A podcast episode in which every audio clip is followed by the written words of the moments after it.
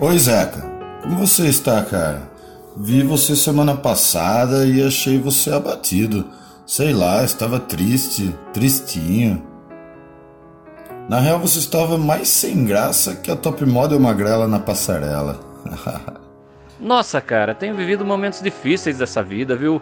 Eu tava só, sozinho, mas até sentindo solitário que um paulistano, sabe? Que um canastrão na hora que cai o pano.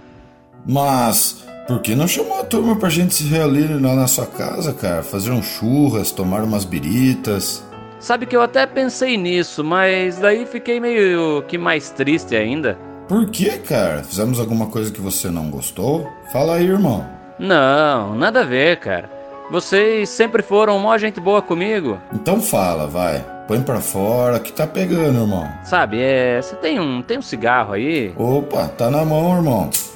Agora fala aí. Cara, o que, que tá pegando? Ficava vendo vocês, todos já casados, construíram família tem alguém para amar, é amado por alguém, e eu, eu aqui nada, né? Sempre só, sozinho. Ah, até mais solitário, às vezes eu fico pensando, né? Mais solitário que um vilão de filme mexicano. Que bobagem, cara.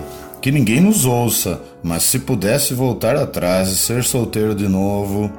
Meu amigo, você não tem noção a mulher chata e mandona que elas se tornam. Sempre emburradas, reclamando e pedindo dinheiro. E se você acha que fazemos sexo todos os dias, está bem enganado, irmão. É criança dormindo no meio, chorando, dor de cabeça, dor aqui, dor ali. Primeiro, se eu fosse solteira, quantos eu não pegaria? O meu marido está um pé no saco. Não sai da televisão ou do celular, do videogame, não ajuda com os afazeres da casa, com as crianças. Tem que ficar mandando tomar banho, escovar os dentes, come que nem um porco, blá blá blá blá blá. Mas mesmo diante de tudo que você está me falando, você não a deixa, né? Porque a ama. E eu queria muito ter uma companheira dessa, sabe, cara?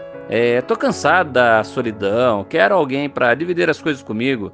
Quero, assim, fazer amor, dormir e acordar junto com aquela pessoa, sabe? Nossa, cara, quanto romantismo. É, amigo, você não dá valor porque tem ela todos os dias, tem todos os dias, então é difícil entender a minha posição, talvez. Hum, é, talvez você possa até ter razão.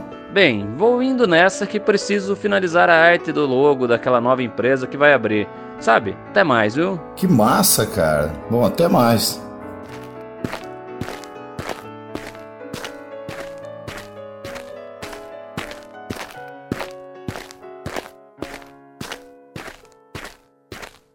Boiolinha! Ei, seu boiola! Pare, Julie, que coisa feia.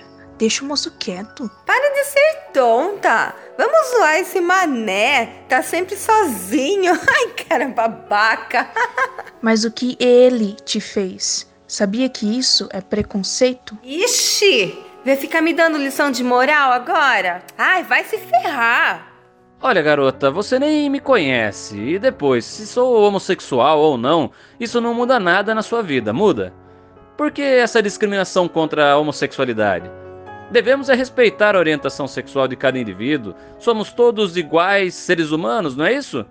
E mais, esse tipo de violência psicológica que você fez é um crime. E um crime que eu poderia enquadrar também como homofobia, sabia?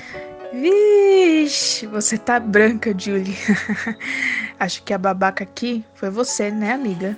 Ai, nem me fale, viu? Estou com raiva de mim mesma.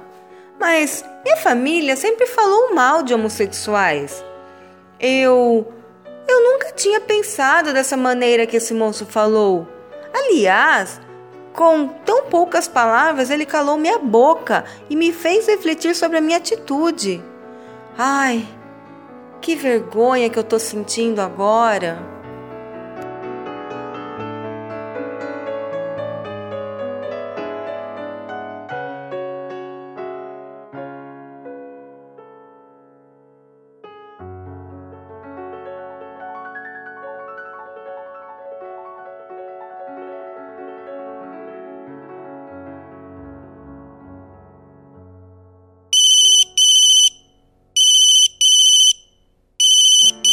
Cara, cara, é, você não vai acreditar. É, quando cheguei em casa ontem, eu recebi um telegrama. Olha aí, quem mais manda telegramas?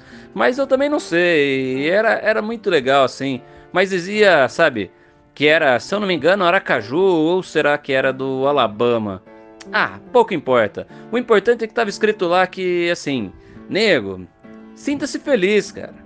Porque no mundo tem alguém que diz que muito te ama, que tanto, tanto, tanto te ama, que muito te ama e que tanto, tanto te ama. E até hoje mesmo cedo, antes de eu ligar para você, tava empolgado.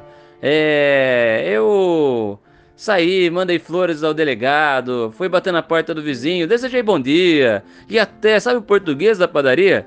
Ah, fui lá na padaria mesmo e dei um beijão nele. Foi um dia maravilhoso. E é isso aí.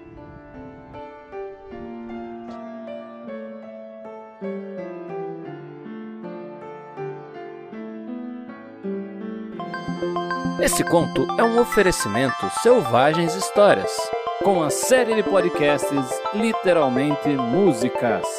Fique atento e não perca nossas próximas gravações. Será que é a sua música predileta? Pode ser.